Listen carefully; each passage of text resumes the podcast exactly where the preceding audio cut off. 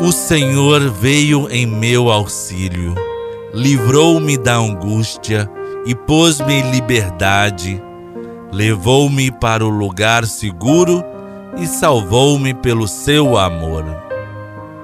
Minha amiga, meu amigo, a você muita paz e todo bem. Hoje, sexta-feira, 28 de maio, em nome do Pai, do Filho e do Espírito Santo. Amém. Que a graça e a paz do nosso Senhor Jesus Cristo, o amor do Pai e a comunhão do Espírito Santo esteja conosco. Bendito seja Deus que nos reuniu no amor de Cristo. Através do Evangelho de hoje, podemos fazer um exame de nossa consciência para verificar que tipo de cristão somos nós. Então, Vamos acolher a comunicação de Deus. O Senhor esteja conosco, Ele está no meio de nós. Proclamação do Evangelho de Jesus Cristo, segundo Marcos. Glória a vós, Senhor. O Evangelho de hoje está em Marcos, capítulo 11, versículos de 11 a 26. Tendo sido aclamado pela multidão, Jesus entrou no templo em Jerusalém e observou tudo. Mas, como já era tarde, saiu para Betânia com os doze. No dia seguinte, quando saíam de Betânia, Jesus teve fome. De longe ele viu uma figueira coberta de folhas e foi até lá ver se encontrava algum fruto. Quando chegou perto, encontrou somente folhas, pois não era tempo de figos. Então Jesus disse à figueira: Que ninguém mais coma de teus frutos. E os discípulos escutaram o que ele disse. Chegaram em Jerusalém. Jesus entrou no templo e começou a expulsar os que vendiam e os que compravam no templo derrubou, derrubou as mesas dos cambistas e as cadeiras dos vendedores de pombas. Ele não deixava ninguém carregar nada através do templo. E ensinava o povo dizendo: Não está escrito, não está escrito, minha casa será chamada casa de oração para todos os povos? No entanto, vós fizeste dela uma toca de ladrões. O sumo sacerdote e os mestres da lei ouviram isso e começaram a procurar uma maneira de o matar. Mas tinham medo de Jesus porque a multidão estava maravilhada com o ensinamento dele. Ao entardecer, Jesus e os discípulos saíram da cidade. Na manhã seguinte, como quando passavam, Jesus e os discípulos viram que a figueira tinha secado até a raiz. Pedro lembrou-se e disse a Jesus: Olha, mestre, a figueira que amaldiçoaste secou. Jesus lhe disse: Tende fé em Deus. Em verdade vos digo: se alguém disser a esta montanha, levanta-te e atira-te no mar, e não duvidar no seu coração, mas acreditar que isso vai acontecer, assim acontecerá.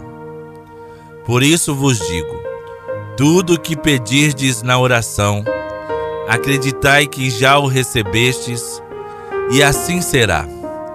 Quando estiverdes rezando, perdoai tudo o que tiverdes contra alguém, para que o vosso Pai, que estás nos céus, também perdoe os vossos pecados. Palavra da salvação, glória a vós, Senhor. O Evangelho de hoje nos mostra Jesus a sentir fome. Ele se dirige a uma figueira e, ao surpreendê-la, sem frutos, amaldiçoa e a torna estéril para sempre.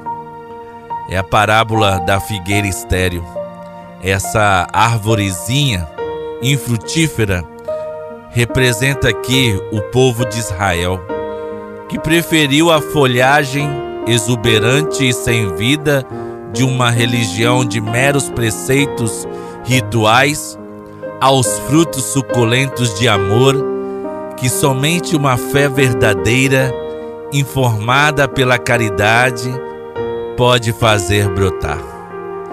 Simbolicamente, nós somos as figueiras que muitas vezes nos preocupamos com a aparência, nos ocupamos com o ter conhecimento das coisas temporais, desejamos ser instruídos e por isso nos tornamos admiráveis aos olhos humanos.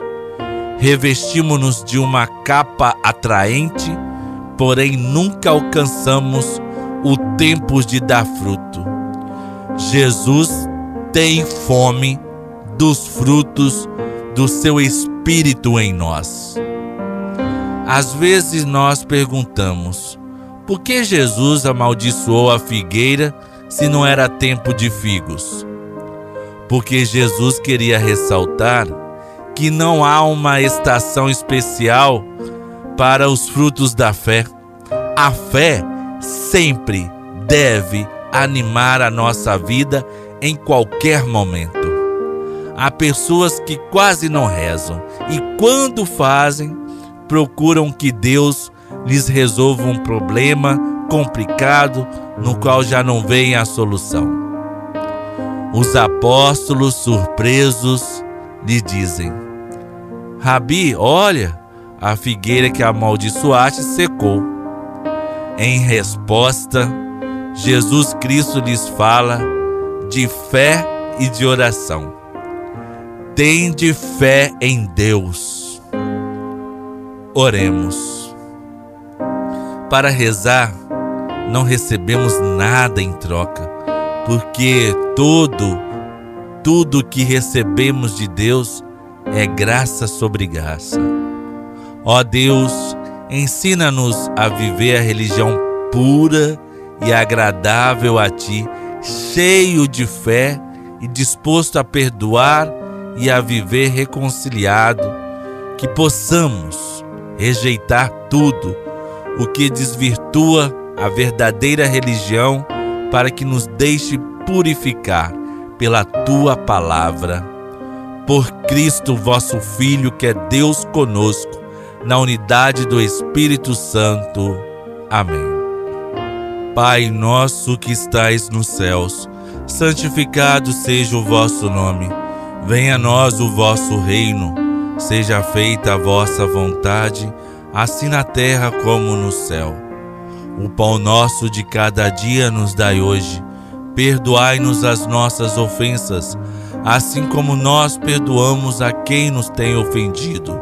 E não nos deixeis cair em tentação, mas livrai-nos do mal pois teu é o reino, o poder e a glória para sempre. A bem-aventurada Virgem Maria é modelo de amor e de esperança. Ela também é modelo de fé.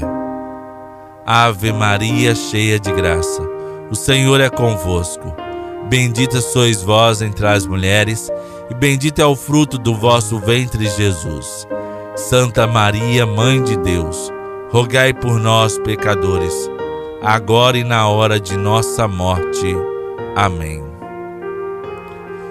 Jesus e Maria, dai-nos a vossa bênção, em nome do Pai, do Filho e do Espírito Santo.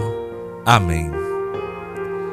Tendo Jesus entrado no pátio do templo, expulsou todos os que ali estavam comprando e vendendo. Também tombou as mesas dos cambistas e as cadeiras dos comerciantes de pombas. E repreendeu-os. Está escrito: A minha casa será chamada casa de oração.